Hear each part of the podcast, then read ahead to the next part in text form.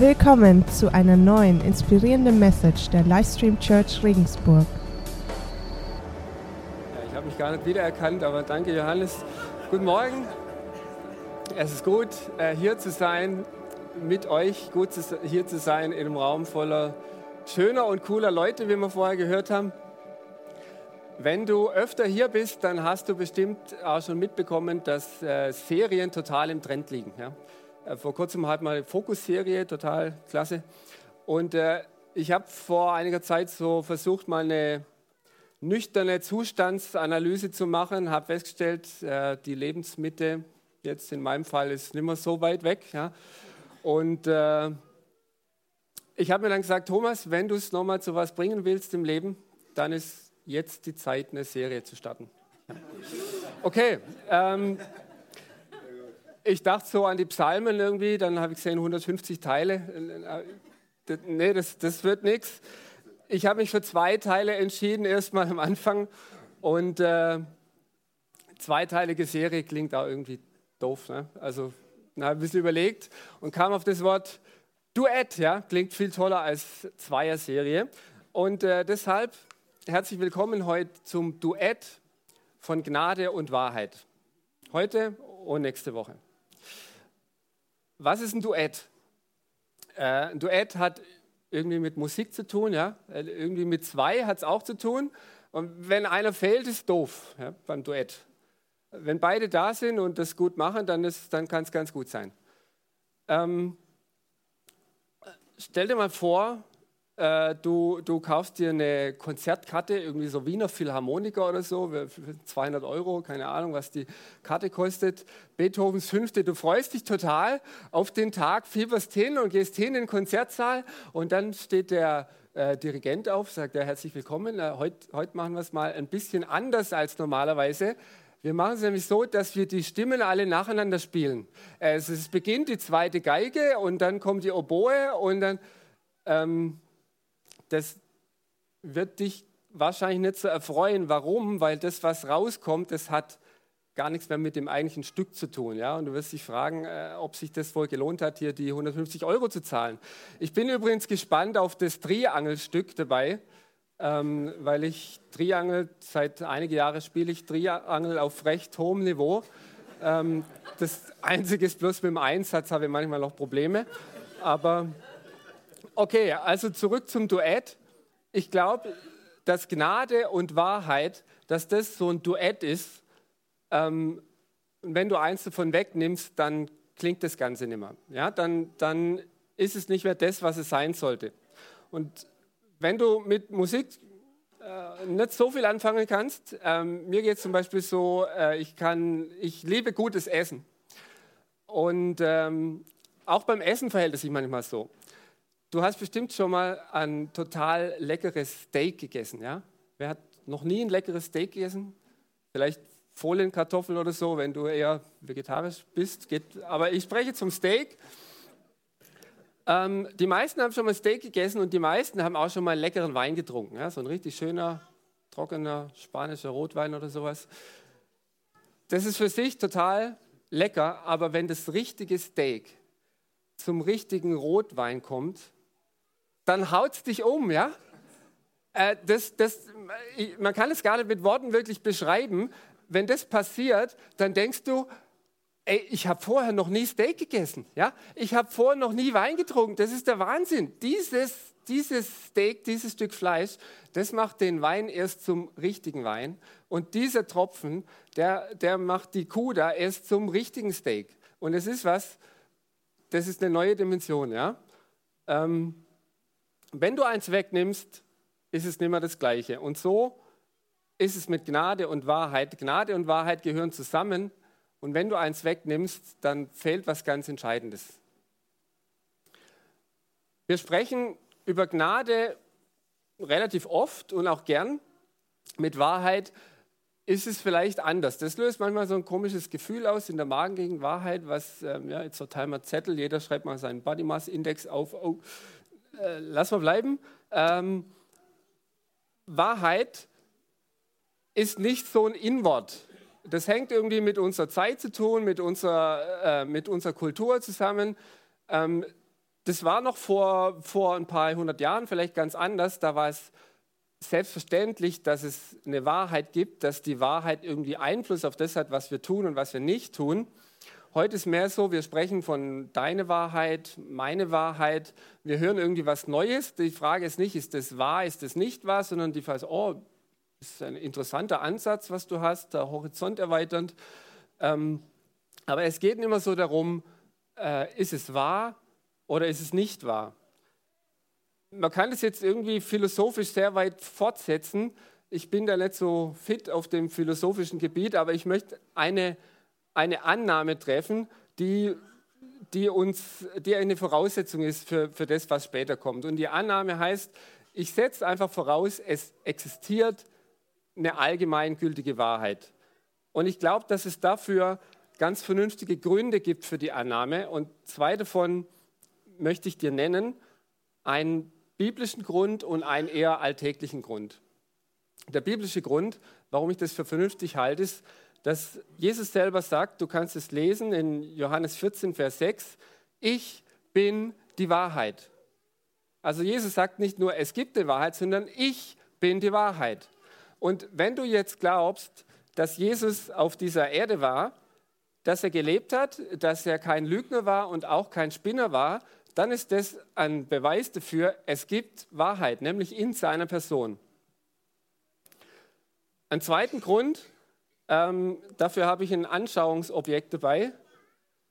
Das ist ein Karabiner. Ja, damit kann man, wenn man weiß wie und noch ein paar andere Sachen hat, klettern gehen.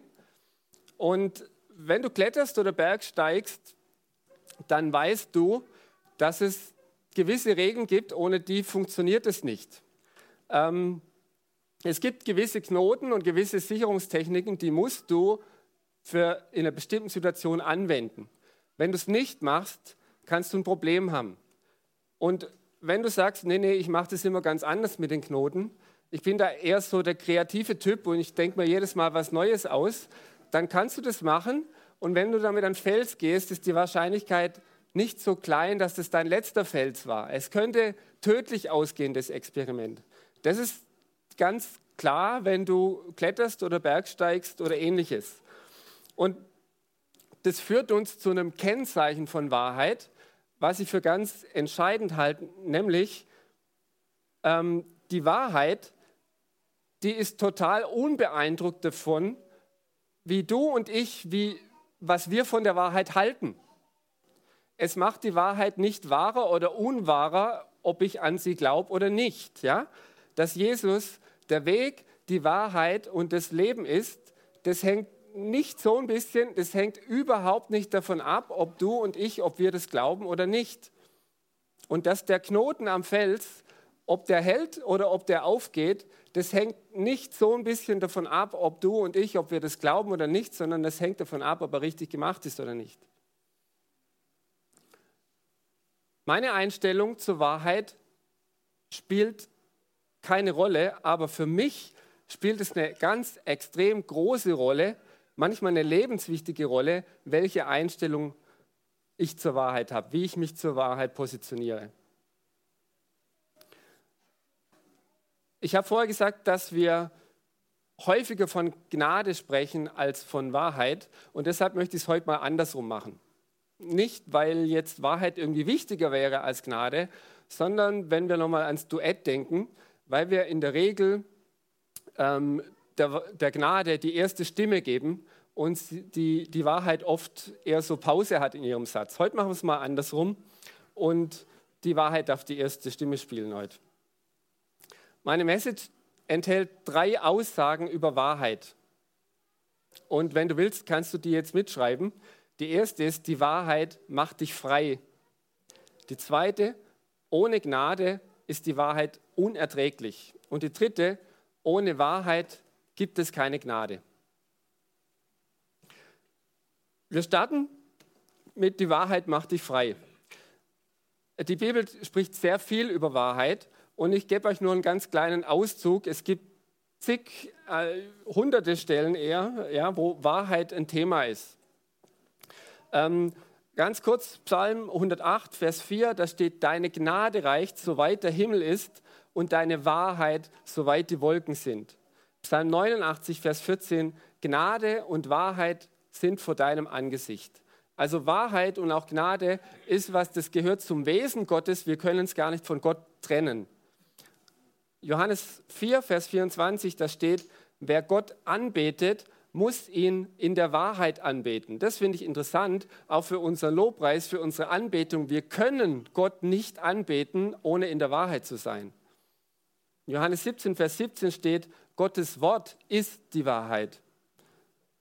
Ganz im Gegenteil ist es mit dem Teufel. Von ihm steht in der Bibel, er steht nicht in der Wahrheit. Er ist ein Lügner und der Vater der Lüge. Das steht in Johannes 8, Vers 44. Und dann Johannes 8, Vers 32, die Wahrheit wird euch frei machen. Was heißt es? Ähm, wenn Jesus die Wahrheit ist, dann heißt es, du lehnst Jesus ab, wenn du die Wahrheit ablehnst. Es heißt, wenn die Wahrheit dich frei macht und du abseits der Wahrheit bist, dann bist du nicht frei dann bist du gefangen. Gottes Wort ähm, lehrt uns Wahrheiten über alle relevanten Bereiche des Lebens. Ja, du kannst es lesen als ein 2000 Jahre altes Buch und du kannst aber auch entdecken, dass es jeden entscheidenden Bereich unseres Lebens behandelt. Und wir hatten in, in der Fokusserie ging es an zwei Sonntagen über Finanzen. Und ein Punkt, den, den Stefan erwähnt hatte, er sagte, ähm, der Ursprung unserer Sicherheit ist nicht Geld. Ja, das ist eine der, der ganz elementaren Wahrheiten, die du aus der Bibel rausnehmen kannst. Der Ursprung unserer Sicherheit ist nicht Geld, sondern liegt bei Gott. Und der hat Konsequenzen. Der hat Konsequenzen für jeden Tag. Der hat Konsequenzen, wie ich mich verhalte und wie ich mich entscheide. Der entscheidet darüber, ob das Geld mir dient oder ob ich dem Geld diene. Der entscheidet darüber, ob ich freier bin, ob ich Herr bin übers Geld oder ob ich Sklave bin. Als ich in das Alter kam, wo so bei Jungs und jungen Männern der Testosteronspiegel irgendwo so durch die Decke schießt, ähm, da habe ich manchmal meine nichtgläubigen Kumpels beneidet. Ich war damals schon Christ und habe so gelernt, was man als Christ macht und was man nicht macht. Und ganz ehrlich, ich habe die manchmal beneidet. Die waren anscheinend total frei. Ja? Wenn es gestimmt hat, was sie erzählt haben, dann konnten sie jederzeit, mit wem sie wollten, ins Bett gehen. Sie konnten sich betrinken, so oft sie wollten. Als Christ ging das ja nicht. Ja? Und ich dachte, boah, die sind frei. Und ich dachte, ich bin nicht frei. Ähm, so mit der Zeit und nach einigen Klassentreffen zum Beispiel, wo man die Leute dann wieder trifft, und wo man Schicksale mitbekommt oder anderswo Schicksale mitbekommt, äh, merkt man auf einmal, ey, wenn ich die Nebenwirkungen gekannt hätte, dann hätte ich die damals nicht beneidet. Weil wenn ich gewusst hätte, ja, wie viel Not entsteht, wie viel Leid entsteht, wie viel zerbrochene Herzen entstehen, wie viel vaterlose Kinder entstehen, wie viel Beziehungsunfähigkeit entsteht, wie viel finanzielle und andere Not entsteht, ich hätte sie nicht beneidet. Und es bringt uns zurück, dass Gottes Wort eine ganz relevante Wahrheit für uns hat, für jeden von uns, für jeden Tag. Gott hat sich was dabei gedacht, als er uns Wahrheit verfügbar gemacht hat in, in seinem Wort. Er hat es nicht geheim gehalten, er hat es uns verfügbar gemacht. Wahrheit macht frei. Und wir haben vorher ein tolles äh, Beispiel gehört von der, von der Kati. Ja, wir können Gottes Wahrheit nehmen und sie in unseren Alltag hineinsprechen, in unsere Situationen hineinsprechen. Und das macht einen Unterschied. Das macht einen gewaltigen Unterschied. Wahrheit macht frei. Ich komme zum nächsten Punkt. Ohne Gnade ist die Wahrheit unerträglich. Warum ist es so? Ähm, lass uns einen Blick auf den Zustand der Menschheit werfen. Äh, Gott hat dich und mich zu seinem Ebenbild geschaffen. Er hat den Menschen als Gegenüber geschaffen und er hat ihn zu einem Zweck geschaffen, nämlich zu einer Beziehung mit ihm. Er hat den Menschen geschaffen, dass er in seiner Gegenwart lebt, in einer natürlichen Nähe, in einem kindlichen Vertrauen Aber was passiert ist mit dem Sündenfall, dass diese Beziehung kaputt ging. Da ist nicht mehr diese natürliche Nähe, da ist nicht mehr das kindliche Vertrauen, sondern da ist eine Trennung und da ist Scham und da ist Selbstgerechtigkeit. Anstatt das Leben in Fülle zu haben, stehen, stehen wir unter der Herrschaft des Todes. Und mit dem Zerbruch von dieser Beziehung zu Gott, damit ist auch in unserem Charakter was zerbrochen, in unserem Herz was zerbrochen.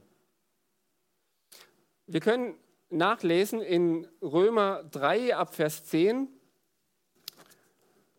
wie Paulus diesen Zustand beschreibt, den Zustand der Menschen ohne Gott. Keiner ist gerecht. Keiner, keiner ist gerecht, auch nicht einer. Keiner ist klug, keiner fragt nach Gott. Alle sind vom richtigen Weg abgewichen. Keinen einzigen kann Gott noch gebrauchen. Das ist nicht eine Liste von Vorwürfen, wo er sagt, hey, macht mal anders, macht, bessert euch mal. Das ist einfach eine nüchterne Zustandsbeschreibung. So ist es ohne Gott, so ist es ohne Gnade.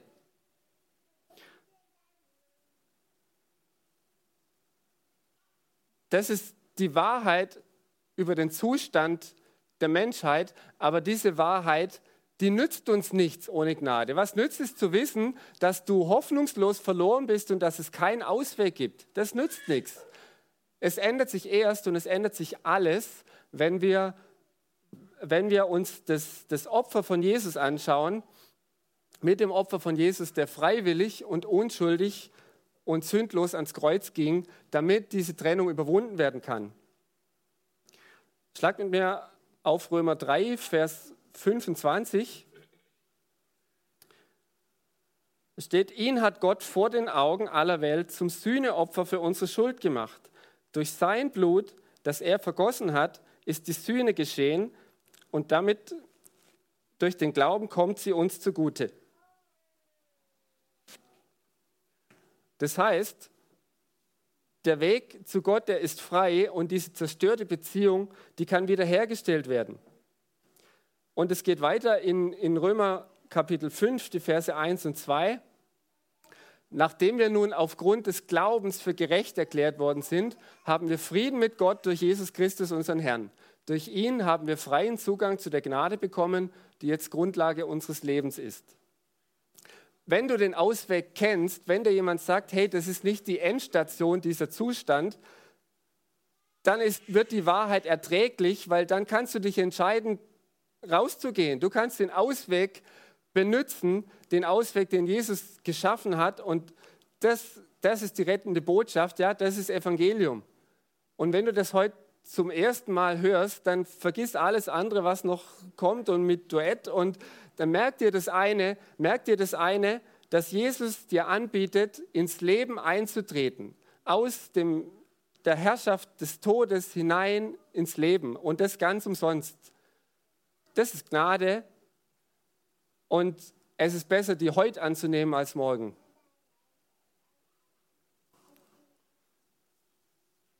Ich komme jetzt zu meinem dritten Punkt und der mag ein bisschen provokant klingen. Der heißt, ohne Wahrheit gibt es keine Gnade. Wie kann denn das sein? Ja, wir, wir, haben letztes Jahr, war so 500 Jahre Reformation, wir haben gefeiert, dass der Luther, der, der hat wiederentdeckt die Gnade, der hat wiederentdeckt, es, es ist eben nur die Gnade. Der hat sich hingestellt und gesagt, sola gratia, ja, außer Gnade gibt es nichts, was uns, was uns gerecht macht vor Gott. Wir können nichts beitragen, wir können Gott nicht gnädig stimmen oder ihn beeindrucken mit irgendwas, das wir tun, sondern es ist die Gnade. Ja, wie kann jetzt sich hier jemand hinstellen und sagen, ohne Wahrheit gibt es keine Gnade? Ich möchte erstmal gar nicht über was Geistliches sprechen, sondern einfach nur über ähm, versuchen, logisch über Gnade zu sprechen. Und wenn wir die Bedeutung von dem Wort Gnade nehmen, dann ist eigentlich klar, Gnade gibt es nur da, wo es auch ein Urteil gibt. Ja? Ähm, du kannst nicht begnadigt werden, wenn du nicht verurteilt warst. Ich weiß nicht, ob ihr das mitbekommen ich habe irgendwie eine, Nachricht gelesen, dieser, da gab es so einen Entführer, ich war irgendwie ein, ein kleines Kind, habe das im Fernsehen gesehen, da war dieser Gladbeck, diese Geiselnahme, ganz dramatisch. Und da kam, das waren zwei Typen, der eine davon kam lebenslang in den Knast und der ist jetzt freigekommen. Der ist nach etwa 30 Jahren Knast begnadigt worden. Wie funktioniert das mit dem Begnadigen? Der schreibt irgendwie einen Brief, ein Begnadigungsgesuch und als letztes, glaube ich, muss sogar der Bundespräsident unterschreiben, sagt, ja, du darfst jetzt raus vorzeitig. Dieses Gnadengesuch funktioniert nicht, dass einer sich hinstellt und sagt, also ich habe eigentlich nie was Schlimmes gemacht, ja? Deshalb lasst mich jetzt mal gefälligst raus nach den 30 Jahren. Wenn du das sagst, kommst du nicht raus. Begnadigung gibt es nur für den, der verurteilt ist und weiß, dass er zu Recht verurteilt war. Der kann begnadigt werden. Die logische Folgerung ist, wer unschuldig ist, der kann nicht begnadigt werden. Und wenn wir die, die Existenz von Sünde, die Existenz von dieser Trennung zu Gott, die Existenz von Gericht ausklammern, dann ist Gnade eine leere Worthülse, dann hat sie keine Bedeutung. Ja, die Bedeutung von Gnade, die gibt es erst mit der Wahrheit, dass du ohne Jesus, ohne Gnade verloren bist.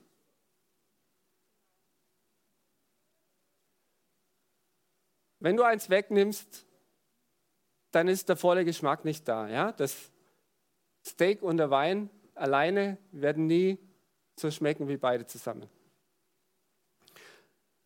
Das war der eine Punkt, zu erkennen, wo wir herkommen, wo wir waren ohne Gnade, ohne Jesus. Und der andere Punkt ist aber, dass uns Gottes Wort auffordert, in der Wahrheit zu bleiben.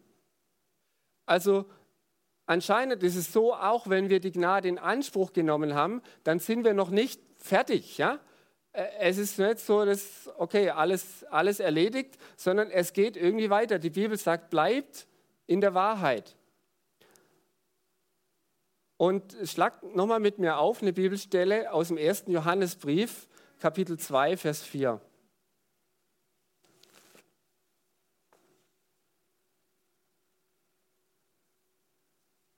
Da steht, wenn jemand behauptet, Gott zu kennen, aber seine Gebote nicht befolgt, ist er ein Lügner und gibt der Wahrheit keinen Raum in seinem Leben. Der Vers ist ein ziemlicher Hammer und der hat mich eine lange Zeit in meinem Leben echt an Rande der Verzweiflung getrieben. Weil ich habe damit gekämpft mit der Frage, kann es denn wirklich sein, dass Gott mich einfach so annimmt und Gnade und überhaupt? Und dann war so eine vorsichtige Zuversicht, ja, es wird wohl so sein. Und dann kommt so ein Vers, wo drin steht, Thomas, also wenn du das Gebot nicht hältst und du behauptest, Gott zu kennen, dann bist du wohl ein Lügner. Wie passt es? Wie passt es zu allem anderen, was hier in Gottes Wort steht über Evangelium, über Gnade, dass wir angenommen sind, dass wir nichts dazu tun können. Wie passt es zusammen? Das hat mich wirklich, das hat mir zeitweise den Boden und den Füßen weggezogen. Und ich dachte, ja, anscheinend ist es doch so, es gibt so einen Anforderungskatalog, den kann ich nicht erfüllen und da komme ich halt nicht hin. Pech. Mir ist dann irgendwann aufgegangen, dass ich ähm, mein Verständnis von Gnade so war, dass das so ein einmaliges Ereignis ist ein einmaliges Ereignis, dass äh, Jesus kommt in mein Leben, nimmt mir den Schuldschein ab und gibt mir dafür das, das Ticket in den Himmel. Und damit bin ich am Ziel. Damit ist gelaufen. Und ich glaube, das ist nicht 100% falsch, aber es ist auch nicht ganz wahr.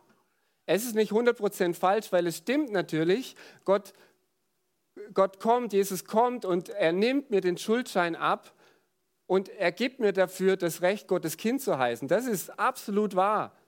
Aber ich glaube nicht, dass das der Endpunkt ist, dass ich damit angekommen bin. Ich glaube inzwischen, das ist erst der Anfang. Das Wesentliche kommt noch. Das ist der Anfang, dass, dass Gott mich nimmt und mich aus, aus der Herrschaft des Todes, aus des Gottes Ferne hineinnimmt ins Leben und in die Herrschaft des Lebens. Und da geht es erst richtig los.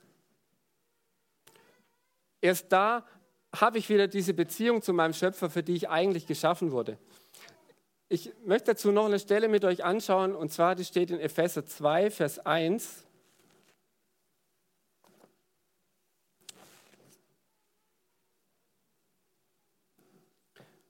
Auch euch hat Gott zusammen mit Christus lebendig gemacht. Ihr wart nämlich tot, tot aufgrund der Verfehlungen und Sünden. Das heißt, Christus hat uns erlöst vom Tod ins Leben und damit, wir, wir hatten vorher nicht irgendwie ein schlechteres Leben vor der Gnade, wir hatten gar kein Leben, wir waren tot. Da steht's, wir waren tot. Das heißt, ich war im Herrschaftsbereich des Todes und ich hatte keine Möglichkeit, in die Beziehung zu Gott zu kommen. Ich hatte keine Möglichkeit, ins Leben einzutreten. Und der Empfang von Gnade, der ist erst der Beginn davon, dass ich ins Leben kann. Der ist erst der Beginn davon, dass ich überhaupt lebe, ja, dass ich in dieser Beziehung stehe zu meinem Schöpfer, in dieser Liebesbeziehung. Und die beginnt hier und die geht über in die Ewigkeit. Wir sind jetzt immer noch bei der Frage, wie, wie kann sich Johannes rausnehmen, uns Lügner zu nehmen, ähm, uns Lügner zu nennen, wenn wir die Gebote nicht halten.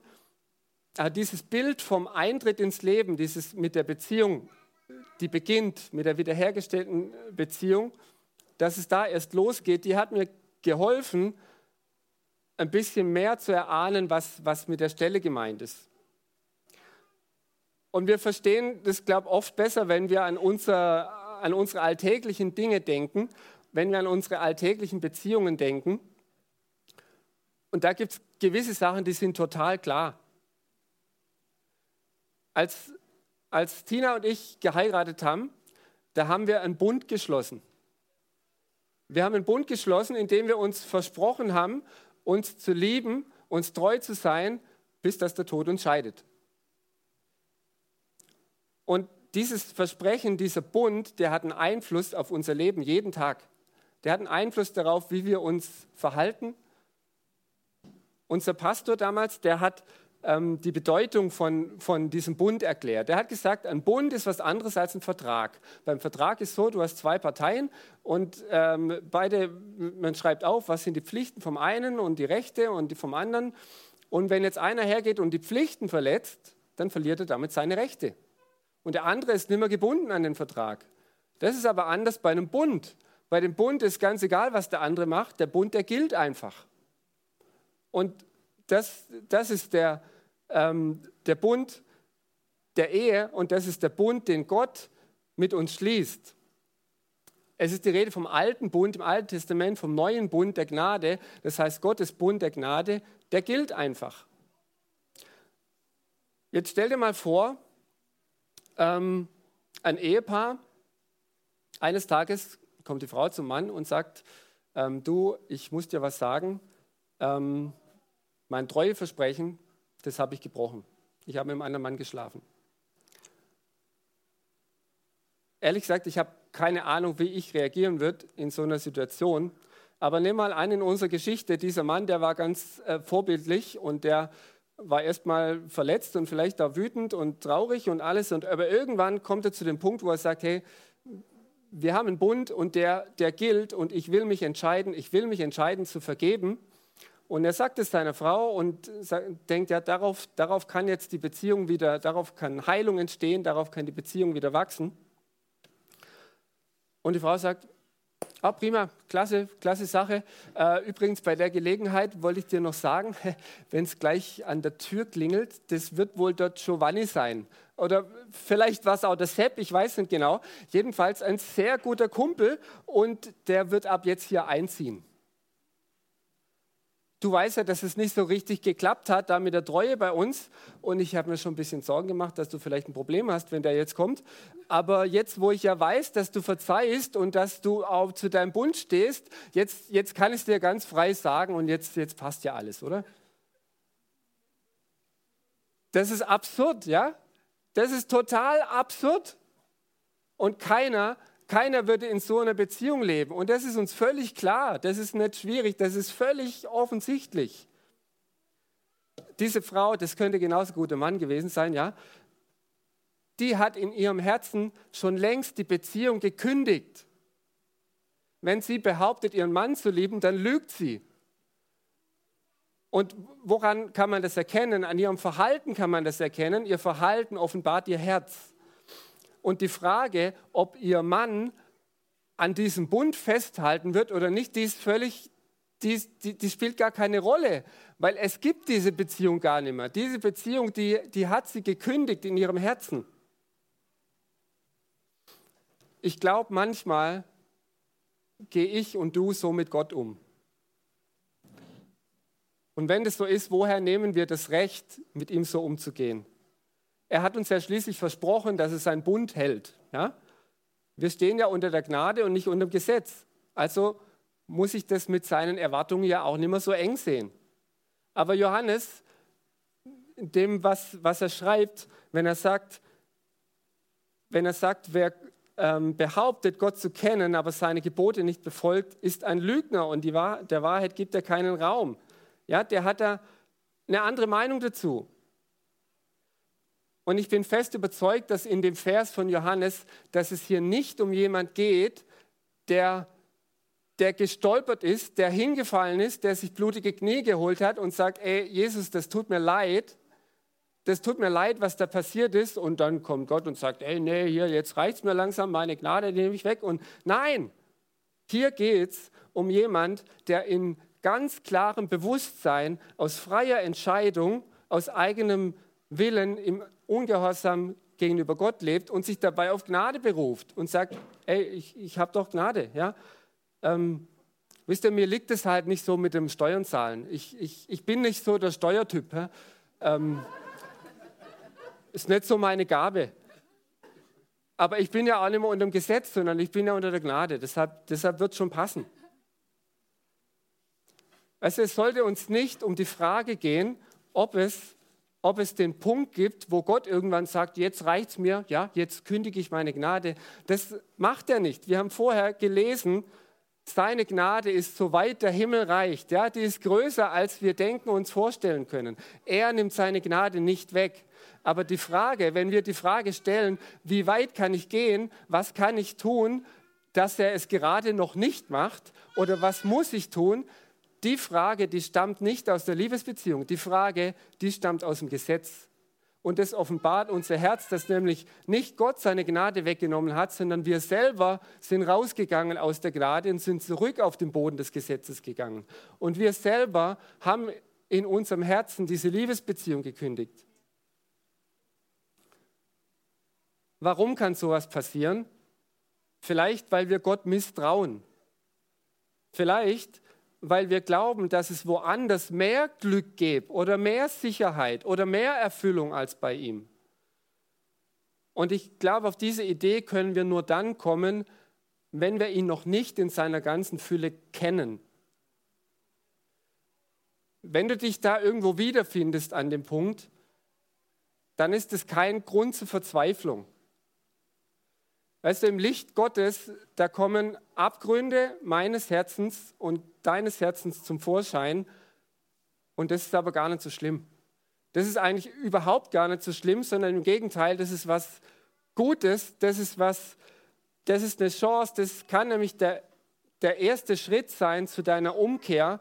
Und sobald du dein Misstrauen gegenüber Gott bekennst, in dem Moment bist du schon zurück auf dem festen Grund der Gnade.